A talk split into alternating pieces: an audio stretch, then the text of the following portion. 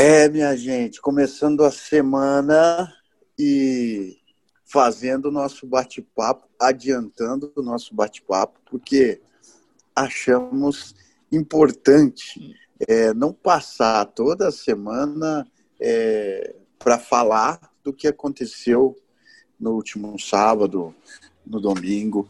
Então a gente já chega nessa segundona firme, porque se, como diz o nosso colega Rafael Lessa aqui da TV, se o Campeonato Brasileiro terminasse hoje, não teríamos nenhum time na Série A e nenhum time na é, time paranaense na Série A no ano que vem, né?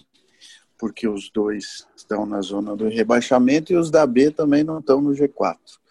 É uma fase muito ruim e eu queria saber de vocês, surpreendeu? É, a gente comentou bastante né, na sexta-feira é, o que, que o Coritiba precisaria fazer e o Atlético também, mas surpreendeu os resultados aí do, do fim de semana? Olha, hoje a gente tinha que ter começado com o plantão da Globo, né? Na chamadinha, né? Começar, porque é edição extraordinária. Um bom dia para todo mundo, uma ótima semana. É, se a gente for olhar é, o que está acontecendo no Campeonato Brasileiro, os resultados não surpreendem. Né? Eu acho que dos quatro resultados, somando Série A e Série B, é, talvez o que tenha fugido um pouco do padrão tenha sido a goleada do CRB sobre o Operário. Mas ela aponta uma, não sei, talvez um desgaste do, dos materiais é, no Operário.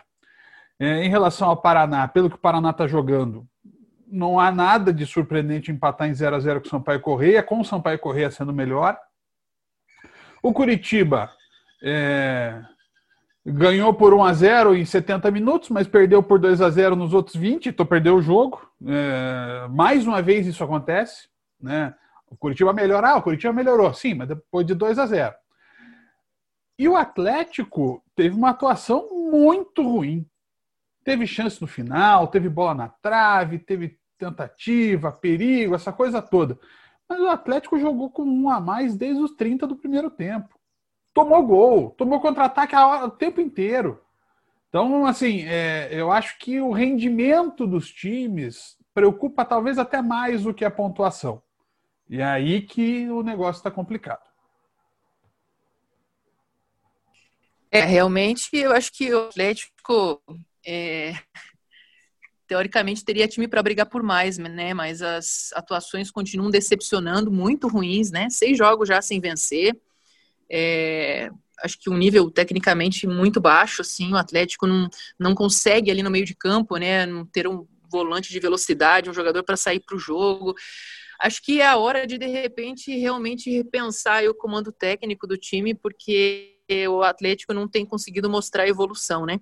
E aí a situação começa a ficar bem complicada mesmo, né? O Coritiba, é, a gente esperava que o time fosse evoluir em relação à forma de jogar, né? É, mas demorou demais para reagir, né, no jogo contra o Santos. Jogando em casa, faltou intensidade, iniciativa. O Curitiba mais uma vez se encolheu, né? O Jorginho optou por é, reforçar a marcação ali e aí, claro, né, que se viu a diferença de qualidade entre os dois times, entre o Santos e o Curitiba, com o Santos ali se arriscando no campo de ataque e o Curitiba jogando lá atrás. Curitiba, mais uma vez, decepcionou, né? Tirando o jogo contra o Palmeiras, acho que das 17 rodadas, o Curitiba passou 15 aí na zona de rebaixamento. É, me parece um time muito afobado muitas vezes, né? Não sei qual é a visão que vocês têm, mas eu acho que o Curitiba, ele, diante de alguns adversários, ele meio que a parte emocional, de ansiedade, de não conseguir é, ter essa liderança dentro de campo, de repensar, de ficar mais tranquilo para jogar, realmente parece que pesa em momentos decisivos contra adversários complicados. Fala galera, tudo bem? Bom dia, boa tarde, boa noite para quem estiver escutando. É, o Paraná não vem jogando bem, é, eu acho que também está na hora do, da diretoria ter uma conversa é, em particular com o Alan Al e com os jogadores para ver o que está acontecendo, uma cobrança mais dura, que num time que foi líder, vice-líder, esteve no G4 em boa parte desse Brasileirão da Série B, entrar nessa sequência de jogos sem vencer, é, especialmente não jogando bem, você tem que identificar qual é o problema, o que, que aconteceu. É, era su superestimado o time, a realidade do Paraná realmente é outra, é, é brigar no meio da tabela, é, vai ter que reforçar ainda mais, o que está acontecendo, tem que identificar qual é o erro desse Paraná Clube, onde que o time está falhando nessas últimas rodadas. É, no Curitiba eu boto muito, eu gosto muito do Jorginho, tenho um respeito enorme por ele, mas ele vem errando muito nas escalações, tanto que desde que ele chegou ele não conseguiu repetir uma, muito também por opção. É, no final de semana foi um caso, tinha o Sabino que estava fora, claro, por questão contratual, mas a opção dele de começar com o Matheus Salles e não manter o Matheus Galdesani, para mim foi um erro. Ele tinha que ter começado com o Galdesani, que tem uma saída melhor que a do Matheus Salles. É, o Atlético fez o que a gente falou, até fui ouvir o bate-papo que a gente gravou na sexta-feira. É, o Atlético fez o que a gente falou que ia fazer. Né? repensando a comissão técnica e a diretoria e o departamento de futebol e trouxe uma pessoa que alia essas duas funções. É, ele é, é, treinador, um velho conhecido, o Paulo Autuori. Como diretor técnico, para gerar uma cortina de fumaça para não admitir um erro. Essa é a minha opinião, tá? É, agora é informação. É, o Paulo Autuori será o treinador do Atlético. Ele será o treinador do Atlético a partir. Ele já é o treinador do Atlético desde sábado, quando foi anunciado como diretor técnico. Essa informação foi levada para os integrantes antes do jogo em Goiânia eu até me assustei de uma informação dessa chegar antes de uma partida importante com o Atlético vindo de uma sequência de jogos sem vencer. É, toda a comissão técnica, dirigentes foram é, avisados pelo gerente executivo de futebol, William Thomas, é, da chegada do Paulo e como ela seria feita. Né? O Paulo ele vai ser responsável por parte técnica e tática como diretor. Ele vai ser o diretor do técnico ele vai ser o responsável por ser o mentor dos, dos funcionários da casa, como Eduardo Barros, Rogério Correia e, e, outros treinadores, enfim, como ele já fez no passado com o Bruno Pivetti, com o Kelly. Ele vai ser o cara que vai dar treino, que é uma coisa que ele não queria fazer, mas ele vai dar treino. E muito provavelmente ele vai para a beira do gramado contra o Penharol comandar o time. Por quê? O Atlético convenceu o Paulo Autuori, como não achou ninguém no mercado, falou: Paulo, a gente precisa de você agora não tem ninguém no mercado, a gente gostaria de você na gestão, mas a gente precisa da tua experiência também para ajudar a comandar esse time. E ele topou. Então, em um primeiro momento, Paulo Autuori também será o treinador do Atlético. Se o clube vai usar essa alcunha ou não, é o que eu vou esperar para ver hoje, terça-feira. Mas ele será o treinador do Atlético junto com o Eduardo Barros. É, já é a partir de hoje de manhã, quando já está comandando é, o primeiro treino no CT do Caju e os jogadores e integrantes da comissão técnica já foram informados disso. Lá vamos nós saber sofrer de volta, então, hein? Eu acho que até, é, até por isso que o Atlético não quis denominá-lo como treinador. Porque, assim, na minha opinião, você trazer o Paulo Autuori, que era um sonho do Petralha, né? a gente até citou o Paulo Autuori na sexta-feira, é, mas para a parte de gestão, é, você é, aquilo que o Rogério fala e fala muito bem. O Atlético tem o discurso da ambição, da revolução, do time agressivo, vertical.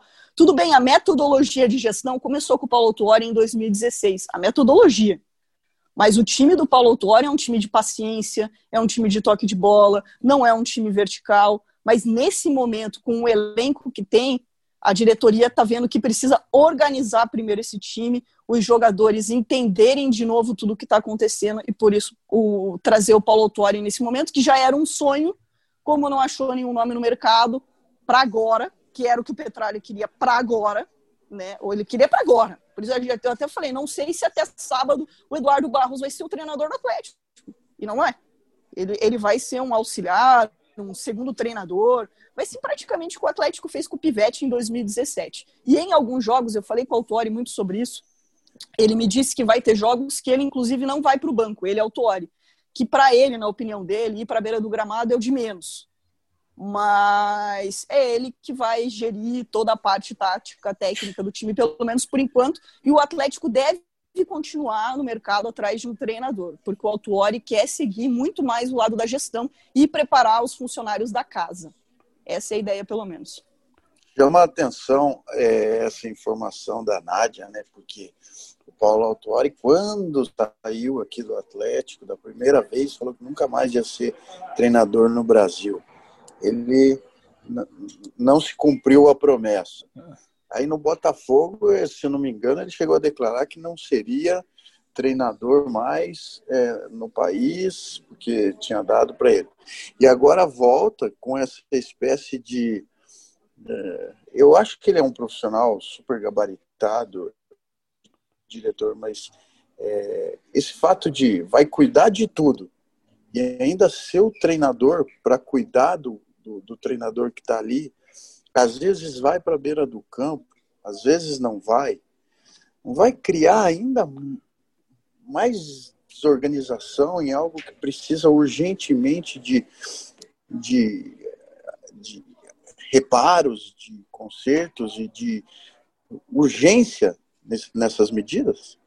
É, eu acho que vai. Eu acho, acho que, que, né, Jana, eu acho que é, tá tudo, vai ficar tudo muito confuso. O Atlético tem hoje é, três, é, em, em, princípio, três pessoas com a mesma função no clube, né?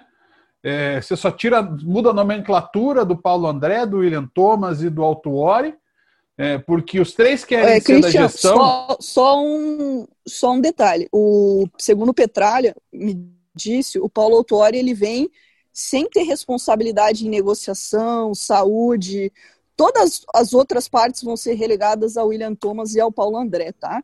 Então, por isso que o Paulo Autori, ele vem só para o futebol, parte técnica e tática mesmo. Óbvio que o Paulo Autori, ele pode indicar jogadores, ligar para jogadores, mas ele não tem envolvimento em negociação, tá?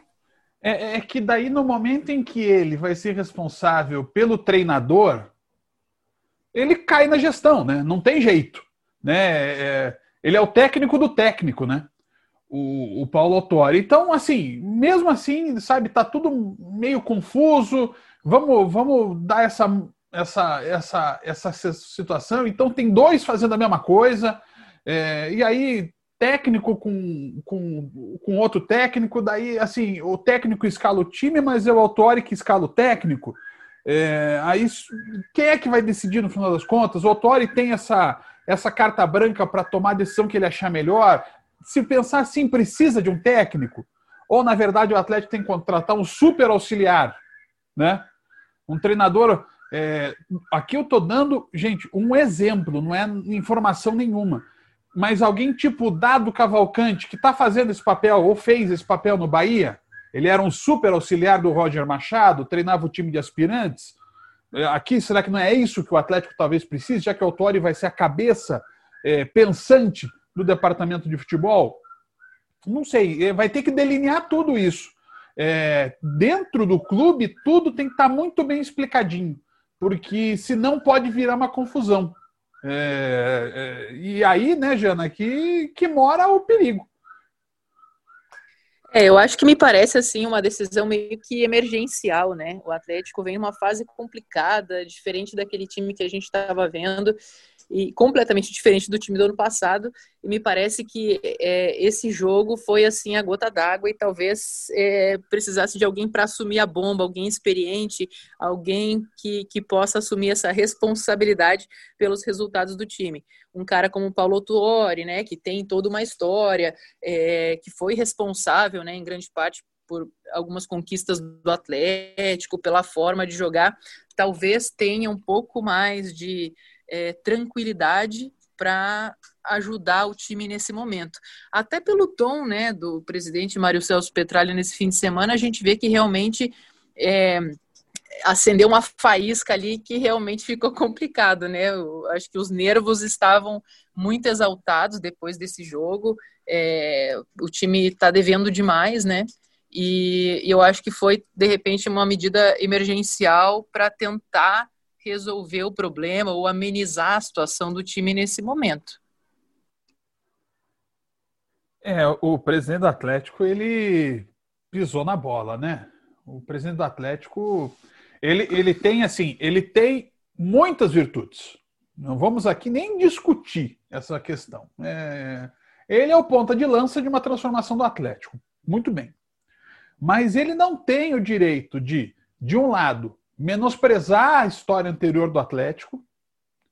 E é bom lembrar que até hoje tentam tirar o nome do Joaquim Américo do estádio. É, até anteontem o Barcimo Sicupira era, era quase uma persona não grata dentro do clube. Então não vem com essa história de menosprezar. O Atlético tem 96 anos, não tem 25. E o segundo ponto, não é ele que vai decidir quem é torcedor e quem não é do Atlético. O Atlético é muito grande e o Atlético tem torcedores de verdade que não são os que ele acha que são. Torcedor de verdade não é o que diz amém sempre para a diretoria. O cara quer ver o time dele ganhando. Como é que vai jogar com o Atlético Goianiense com 10, quase com 9, né? Porque até não entendi por que, que a segunda expulsão foi revisada pelo VAR. O cara quase matou o Carlos Eduardo. E, mas o presidente do Atlético não tem o direito de achar que ele pode decidir quem realmente torce para o Atlético. O Atlético é muito grande para esse tipo de atitude.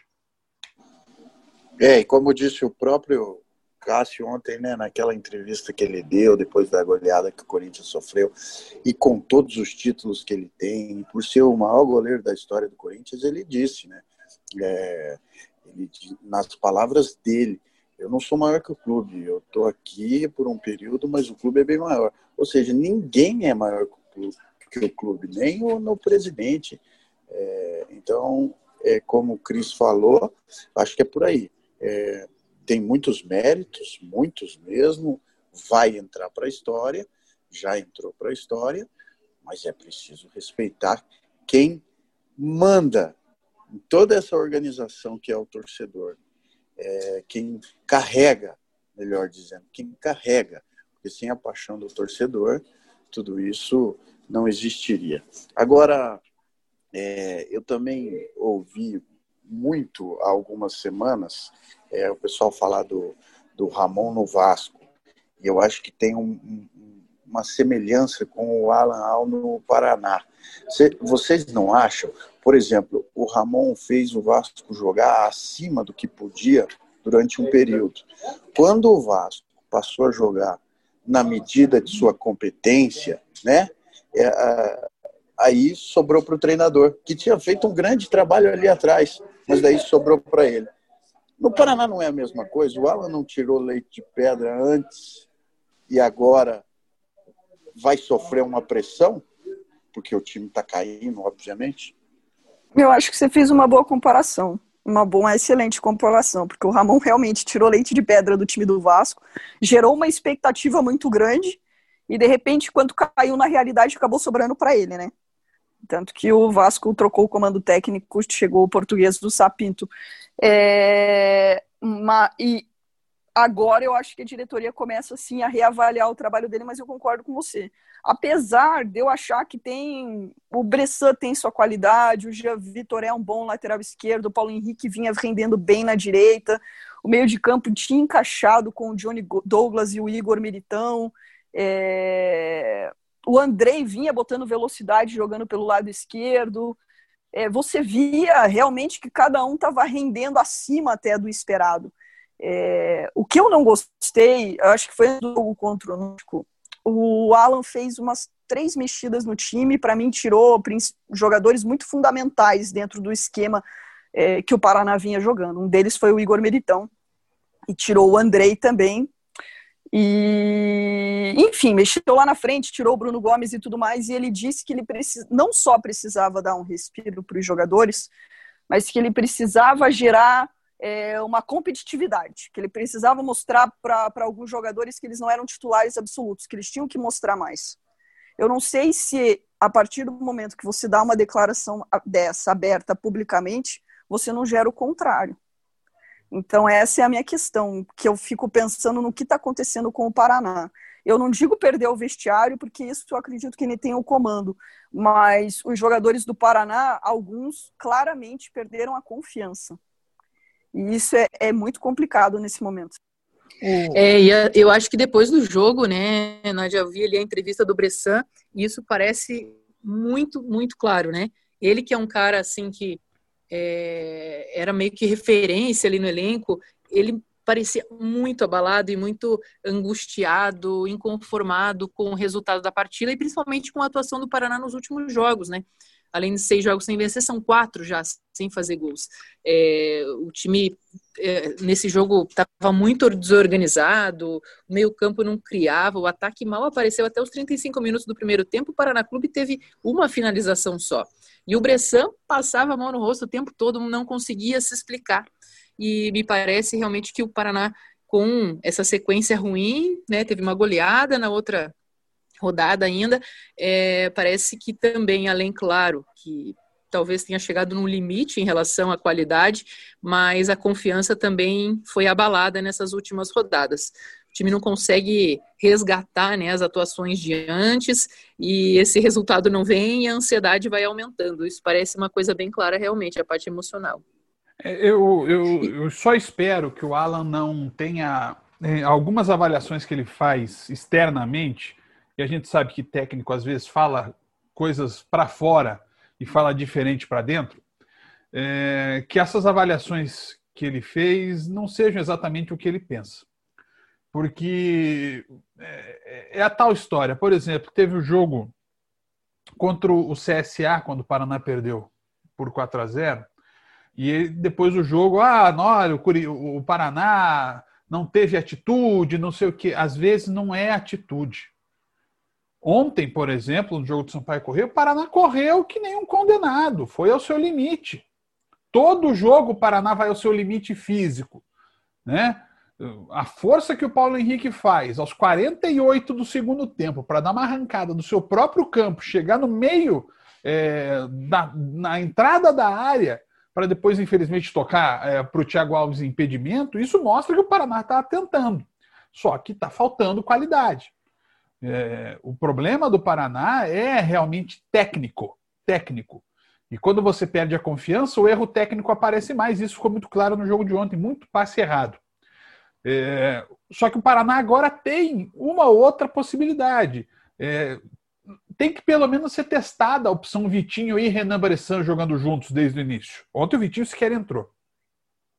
Mas o Paraná, é, ele está chegando, eu já até falei sobre isso em outros papos nossos, ele está chegando, né, ou talvez até já tenha chegado ao limite técnico desse elenco. E aí o Alan tem muito mérito. Tem muito mérito por ter conseguido extrair desse time o limite. Só que com 11 só, você não chega na Série B. Ainda mais uma Série B tão puxada. A gente está falando do Paraná jogar ontem à noite para jogar quarta noite em Cuiabá, num calor absurdo. É, teve um jogo do Cuiabá essa semana aí, semana passada, acho que foi o jogo da Ponte Preta, que o jogo foi à noite, começou 10 horas, hora de Brasília, e estava 37 graus em Cuiabá.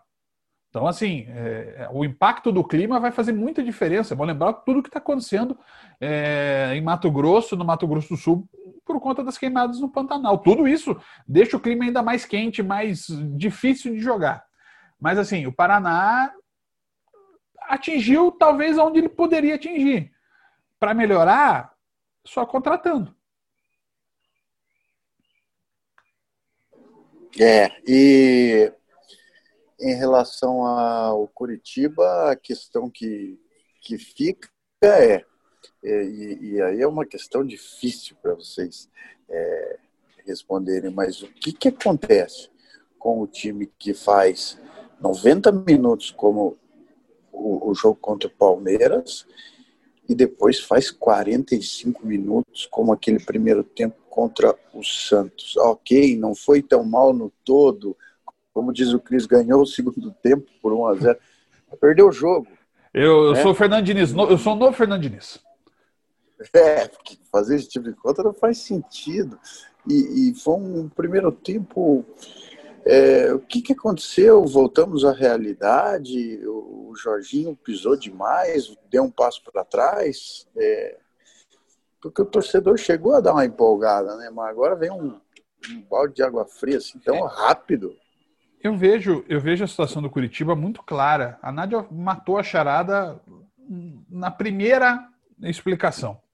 Né? É, quando você toma uma decisão de você tirar o seu criador né, o articulador que vem de trás, para colocar mais no volante, você, é, você toma uma decisão sobre o seu time. Né? No momento em que entra o Matheus Salles e sai o Matheus Galdesani, o Jorginho tomou uma decisão. Não, primeiro eu preciso marcar. Ah, mas porque o Soteldo é muito perigoso e tinha que ser acompanhado. Eu tive até uma conversa com um colega nosso durante o jogo, Fabiano Klosserman, editor da Gazeta do Povo, E ele falou, nossa, mas até que o esquema funcionou. Daí eu respondi, não funcionou, tá 2 a 0 pro Santos. Então não funcionou o esquema com mais marcação. Ah, mas é o problema do Natanael. Não é só assim que as coisas se resolvem. Não é só a falha individual, ela geralmente tem um fundo tático. Primeiro gol. Primeiro gol não é só em cima do Natanael. Primeiro gol tem uma bola lançada. O Soteudo recebe. Ele abre para o Felipe Jonathan. Então tem falha de cobertura, porque ali tinha que estar o Matheus Salles. Gol do Caio Jorge. Segundo gol, uma construção toda de meio campo. O Hugo Moura, que é volante, tá com o bumbum virado pro virado pro gol, encostado na área, dentro da área, um lugar que tem que ser de zagueiro. Por quê? Porque o Curitiba todo recua. Então tudo isso tem uma explicação tática. O Jorginho errou. a derrota tá na conta dele. E não adianta, ah, não, o Curitiba evoluiu. Evoluiu igual o jogo do Grêmio. Perdeu. Sabe? Então. É, voltou a jogar como antes, né? Voltou a ser o Coritiba de antes, né? É... Meio medroso. Então, assim, tem que, tem que ter coragem. Na vida você tem que ter coragem até para atravessar a rua. O Nelson Rodrigues falava isso mil vezes e bolinha. E o Curitiba opta prioritariamente pela falta de coragem. O que me faz ter a sensação, eu não sei, a, a, a Nádia é muito mais informada, mas eu tenho a sensação que se não fosse a obrigatoriedade de não colocar o Matheus Salles na quarta contra o Palmeiras, pela questão contratual, a mesma que tirou o Sabino do jogo de sábado, é, o Matheus Salles ia ter jogado. Ia ter jogado. Então é isso, né? É difícil assim. É difícil. Se você jogar só para empatar, você vai cair, porque você vai ter 33% de aproveitamento no campeonato. É, o Jorginho viu que ele errou, né? Tanto que ele faz a substituição, se eu não me engano. Desculpe se eu estiver errando. É, mas ele faz a substituição e coloca o Matheus Galdesani. Né? Ele sente que, o, que não está certo. É, então, o próprio Jorginho ele vem reconhecendo os seus erros de escalação quando a gente vê as mudanças que ele faz logo no Guilherme Biro, que tudo bem, é um lateral e se tornou meio campo depois, mas enfim, não deu certo. Aí ele tira o Biro para voltar com o Giovanni Augusto no time contra Grêmio. É... Ele tira para a própria escalação dele. Logo no primeiro tempo, mostra que ele errou. Então, o Jorginho, e isso vem irritando a diretoria, que teve uma conversa particular com ele, as escalações, as mudanças, as insistências, as não oportunidades para alguns jogadores. É... Então, tá na hora do Jorginho rever, né? Ele teve, tem muito crédito ainda, né, pelo que ele fez, mas com a diretoria do Coritiba, essa paciência está se esgotando. Sabe o que, que é, Rogério? É. Sabe qual que é, o, que é o, qual que é o negócio? O que a Nádia falou é, é super é relevante essa discussão. O Curitiba vai ao Internacional, faz um esforço danado para uma liberação antecipada do Sarrafiore. Sarrafiore vem, chega, já é titular contra o Vasco. Joga 45 minutos e nunca mais. É, Ceruti é, e, e, e Matheus Oliveira. Nem vou citar o caso do Neilton, porque o Neilton nunca vai entrar em forma, né? Porque ele sempre entra com 20 minutos, ele nunca vai recuperar plenamente a forma. Ceruti e Matheus Oliveira. O Curitiba correu para que esses dois jogadores estivessem à disposição. Matheus Oliveira ficou à disposição na terça-noite. Foi para São Paulo, entrou, jogou oito minutos. E não jogou sábado. Ceruti Curitiba também fez um esforço danado com liberação, Ministério do Trabalho, BID, é, é, transferência internacional. Liberou o cara sábado à noite, foi para concentração, nem entrou em campo. Aí você começa a se perguntar: então não precisava contratar? Curitiba trouxe sete depois que o Jorginho chegou. Só joga os volantes. Que estranho, né? Dá a impressão que contratou sem saber é, a real qualidade do jogador, mas pelo menos é, teria que dar chance, né? Principalmente falando do Sarrafiore, chegou, teve que botar a camisa no outro dia já entrar em campo e depois simplesmente não entra mais. É, é estranho mesmo. O momento é difícil e estranho. Mas é, a gente tem uma vitória, pelo menos, no final de semana do Londrina, mas antes queria falar do Operário, que agora tocou alerta, né? Agora tocou alerta. A gente estava elogiando e tal, mas é preciso estancar ali o, o problema, porque senão vira queda livre isso aí, depois de uma goleada dessa, né?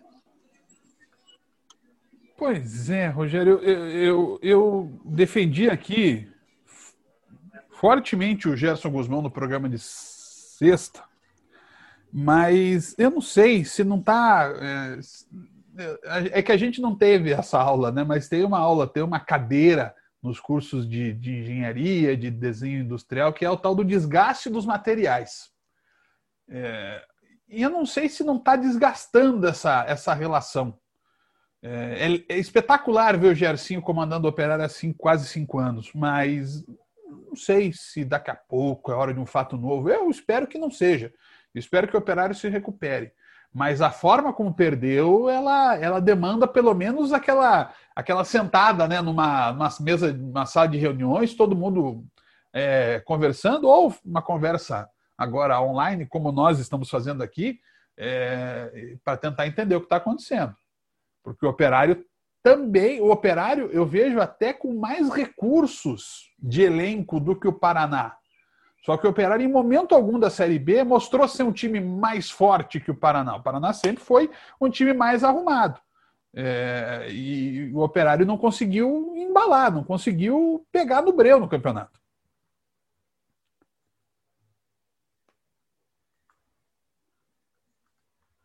Olha, Sumiram as meninas, elas só querem comentar a vitória agora do Londrina. Voltei aqui, voltei aqui. Não, aqui é a situação do. Eu gosto muito do Gersinho e eu acho que o papel da imprensa, o nosso papel como jornalista, ele é muito fundamental em relação à opinião. É, de formadores de opinião, né?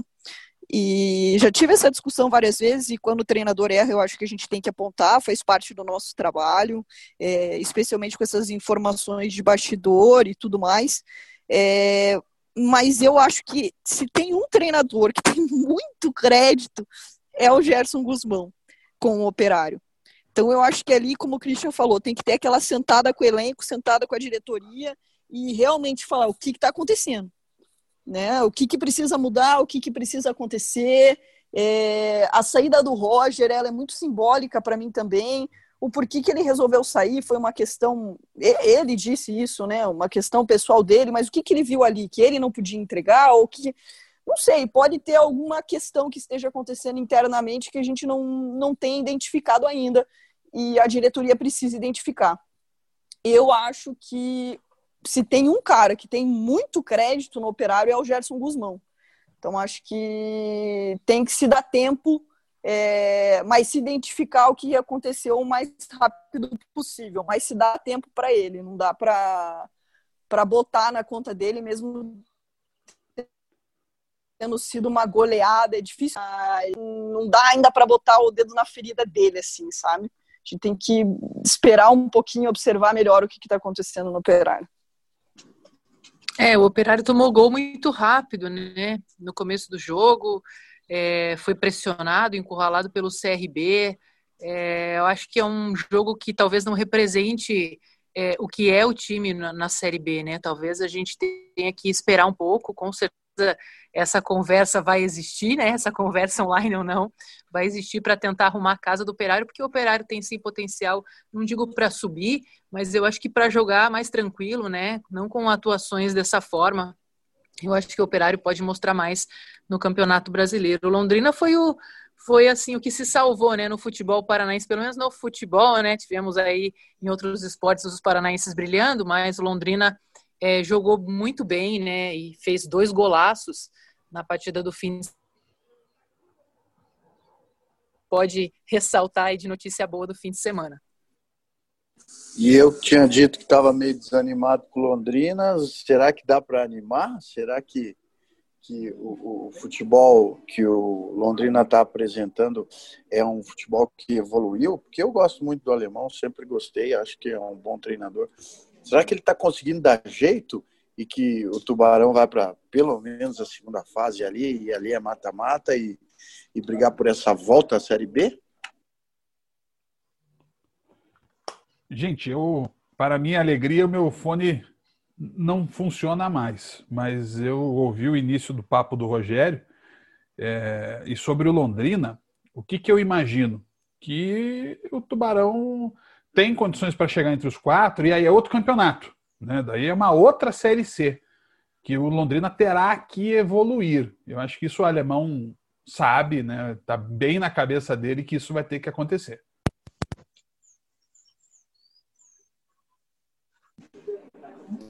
É, o time evoluiu, né, em relação ao ataque, um time que se impôs na partida e, e mesmo depois sendo pressionado pelo Ipiranga no segundo tempo, aguentou o filme, né? Tomou gol, mas conseguiu se segurar, não, não se abalou. Eu acho que é essa cara que o Londrina tem que ter para conseguir voltar para a segunda divisão. Eu acho que em todas as séries A, B e C, a gente está vendo uma coisa. É... Não, não é surreal, porque é o momento que a gente está vivendo mesmo. Mas todas as previsões que a gente tem feito têm caído por terra no jogo seguinte. É, por quê? Porque é um Tanto é um positiva quanto negativa. Exata, né? Exatamente. E porque é um campeonato muito irregular. E eu falo isso quando a gente está falando de todas as séries. Pode ver. A gente fala do Londrina Esperança, Londrina, ai, tô, acho que não vai. Acho que agora o Atlético vai, pô, quatro vitórias seguidas e seis jogos sem vencer. O Curitiba faz um baita jogo contra o Palmeiras perde em casa para o Santos. O Paraná começa muito bem a Série B, cai muito drasticamente de rendimento. É, o Operário, para mim, é, começou bem a Série B também, tanto que Operário e Paraná chegaram a fazer um jogo dos líderes é, da Série B e, e, é irregular. Então, se fosse definir, está é, sendo tudo muito irregular. Se você pega a classificação do brasileiro da Série A, você me diga assim: você achava que o Fluminense estaria no G6, é, ou que o Vasco no começo do campeonato estaria brigando lá em cima, que o Atlético estaria nessa situação, é, enfim, entre outros clubes aí, tudo bem, alguns previsíveis que a gente veria lá em cima, como Flamengo, Atlético Mineiro, o próprio Internacional, mas outros times que estão surpreendendo, como o Ceará, o Fortaleza, né, já nos últimos anos vem, vem fazendo campanhas regulares, mas é, estando na parte de cima, bem da tabela, podendo aparecer com uma surpresa. É um campeonato muito diferente, muito irregular, né? O Palmeiras é, não conseguindo engrenar como todo mundo esperava. É, então eu falo que todas as previsões que a gente está fazendo estão caindo por terra por causa dessa irregularidade de todos os times que a gente pode botar na conta de é, calendário por conta da pandemia, é, contratações, porque o mercado se a gente vê quem foi o time que conseguiu contratar nesse ano realmente, foi o Flamengo antes da pandemia, né? Que daí trouxe um Pedro, trouxe Michael, enfim, conseguiu se reforçar um pouco. Mas quem trouxe grandes reforços? O Atlético trouxe em quantidade, mas não em qualidade. Enfim, é, essa é uma opinião mais abrangente assim dessa irregularidade tão grande que a gente está vendo. Acho que você resumiu tudo nesse momento e deixou a gente com a consciência tranquila para poder dizer tchau, desejar uma boa semana para a turma. A gente, tá a gente, mundo... a gente está perdoado. É. Você resumiu perfeitamente, englobou Série A, Série B, Série C, e achei que ficou na medida para a gente encerrar e para a gente torcer aí por, por dias melhores. Lembrando que tem Libertadores, né, do Atlético no meio da semana, o Paraná também já joga no meio de semana, o Operário também, o Londrina só no fim de semana, e assim como o Curitiba. Ô, né? Rogério, só para só dar o último toque, né? Só lembrando que nós temos os nossos representantes na Série D e só o Cascavel vai conseguindo lutar por classificação, né? Nacional e Toledo, infelizmente, é, fazem Aliás, campanhas muito ruins. Muito ruins, né? E, e, com isso, assim, a nossa torcida é pelo, é pelo Cascavel e, assim, convenhamos, né? A, a, gente já via a Série D com o Cascavel sendo o único que dá para chegar, pelo que o Toledo e o Nacional vinham fazendo nos últimos anos. Então tá, gente. É, boa semana para todo mundo aí. Vamos que vamos. e mais notícias nos nossos blogs, no nosso ge.globo barra Paraná e no nosso GE na RPC. Beleza? Maravilha. Valeu, galera. Valeu, gente. Valeu, bom dia, tchau. Bom dia, tchau, tchau.